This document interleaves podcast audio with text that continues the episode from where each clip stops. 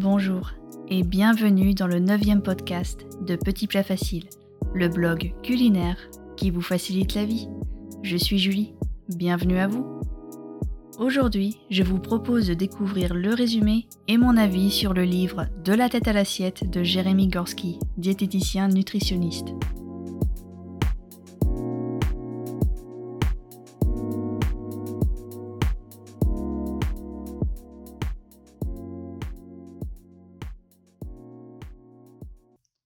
J'ai trouvé ce livre un peu par hasard dans les étagères d'une librairie.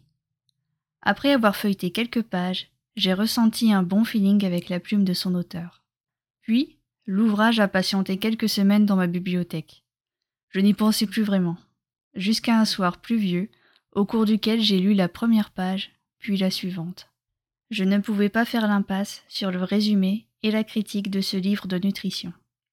Alors, de quoi parle Jérémy Gorski dans De la tête à l'assiette, son premier ouvrage? Est-il intéressant de l'acheter? Pour le savoir, écoutez la suite. Jérémy Gorski l'a bien compris. Perdre du poids n'est pas qu'une question de volonté, de calories et de chiffres.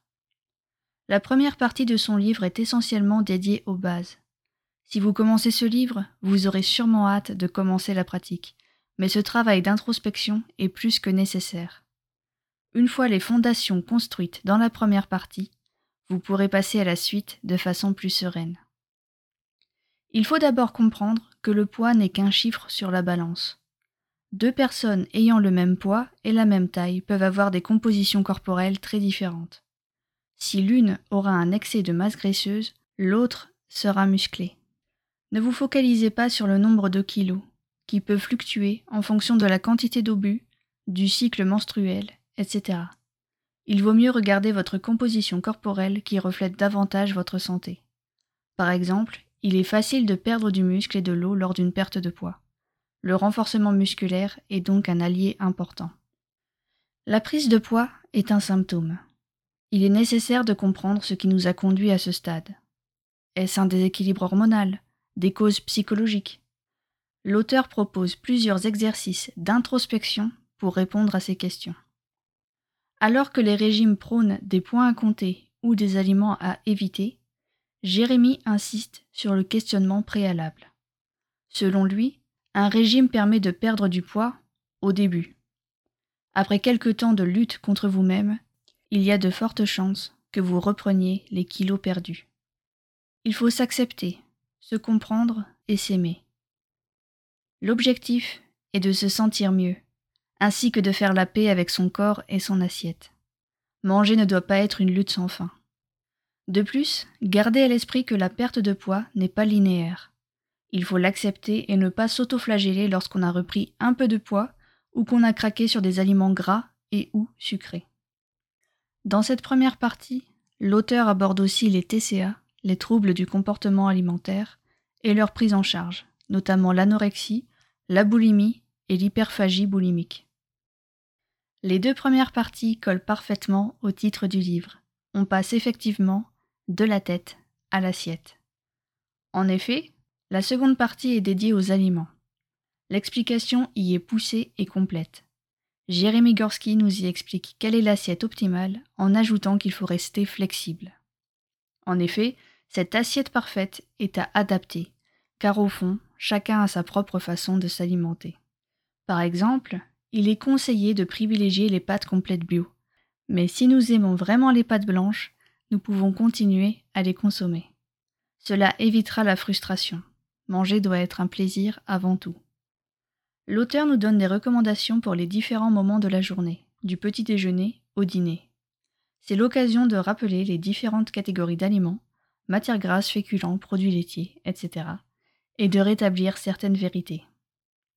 La deuxième partie explore aussi en profondeur les macronutriments, comme les protéines, les lipides, les glucides, mais aussi les micronutriments, comme le magnésium, le fer, le zinc, l'iode, les vitamines, etc. Jérémy y explique également le fonctionnement de l'insuline ainsi que les différences entre index et charge glycémique. Les cuissons idéales sont aussi mentionnées. Cette seconde partie, plutôt dense, se clôt par l'équilibre de la flore intestinale parfois chamboulés par une alimentation ultra transformée et la prise d'antibiotiques. L'auteur conseille l'application SIGA Care. Le lien est dans l'article de blog correspondant au podcast. Elle permet en effet d'apprécier le degré de transformation d'un aliment à l'inverse du Nutri-Score affiché sur les emballages.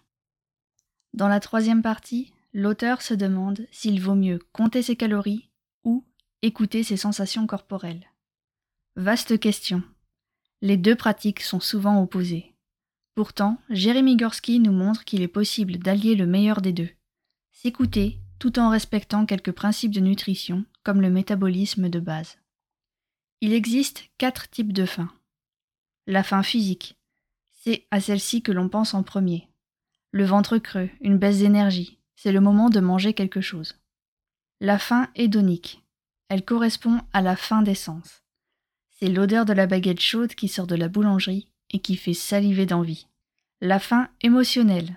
Après une longue journée stressante et épuisante, nous pouvons avoir envie de nous remplir avec de la nourriture. Elle peut être activée par des émotions négatives, mais aussi positives. Je pense que tous les amateurs et amatrices de raclette ou de fondue la connaissent. La faim cellulaire. Le corps réclame ce qui lui manque. Par exemple, il est fréquent d'avoir une envie chocolatée lors d'un pic de stress.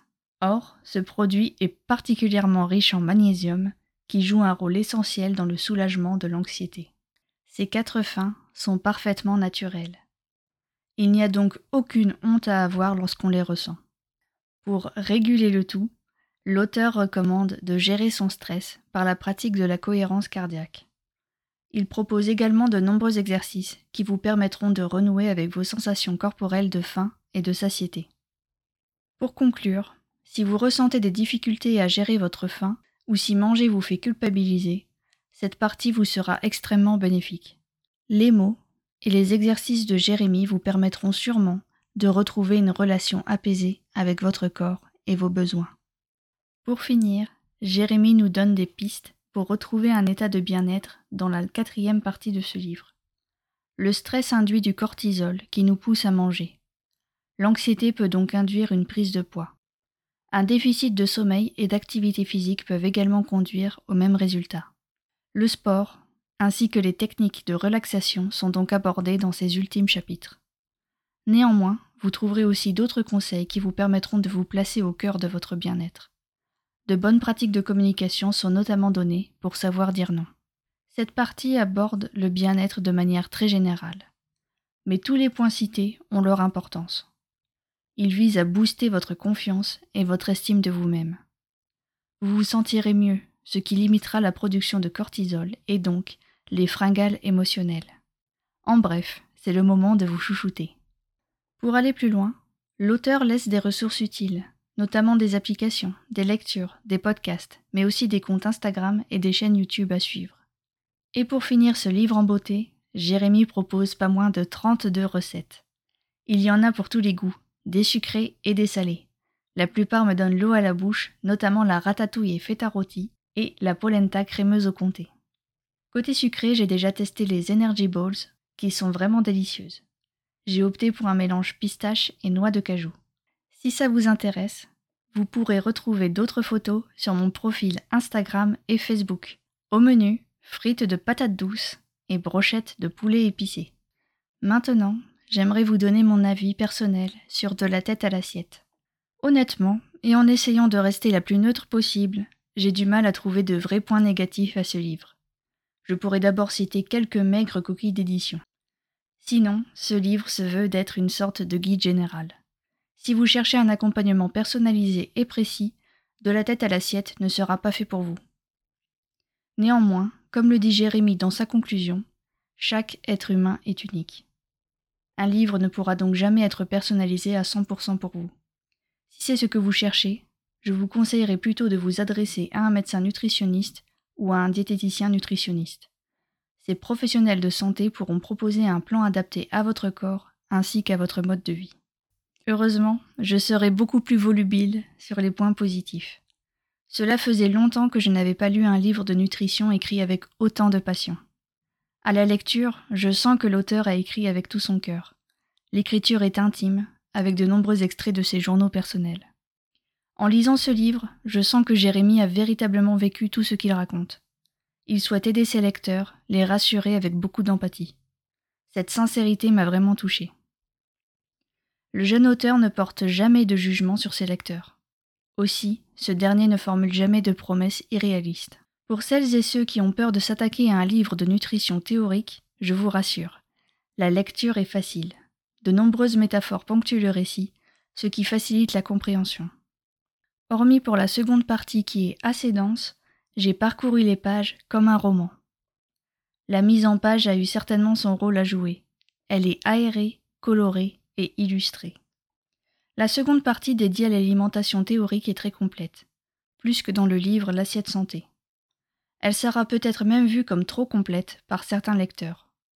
Au contraire, j'apprécie ce sens du détail.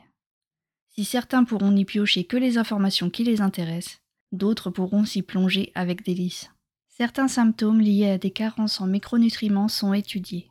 Un outil idéal à emporter avec soi chez son médecin ou son diététicien nutritionniste.